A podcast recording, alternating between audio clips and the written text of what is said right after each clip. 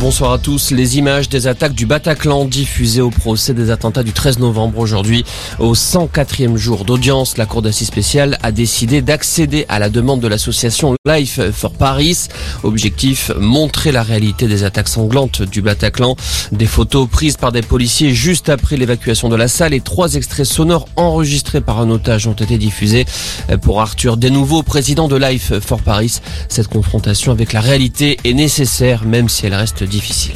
Émotionnellement, c'est très dur.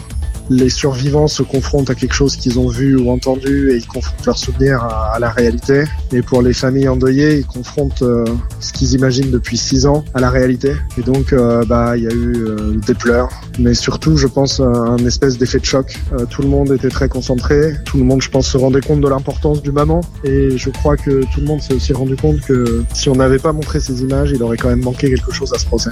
Et certains avocats de victimes se sont tout de même opposés à cette diffusion au nom de la dignité humaine. La fille de Richard Berry, jugée pour diffamation aujourd'hui dans le Cantal, c'est son ex-belle-mère, la chanteuse Jane Manson, qui a porté plainte contre elle pour diffamation, alors que Colin Berry accuse son père de viol et d'agression sexuelle lorsqu'elle était enfant. L'acteur est présent à l'audience, il a toujours nié ses accusations.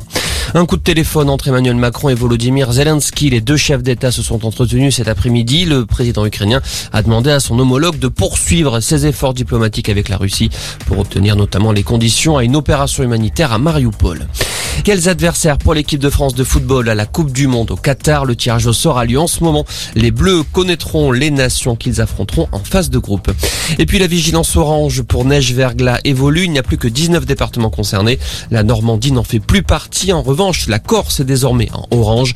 Euh, vigilance également pour les départements allant du sud-ouest jusqu'aux Alpes. Voilà pour l'essentiel de l'info. Excellente.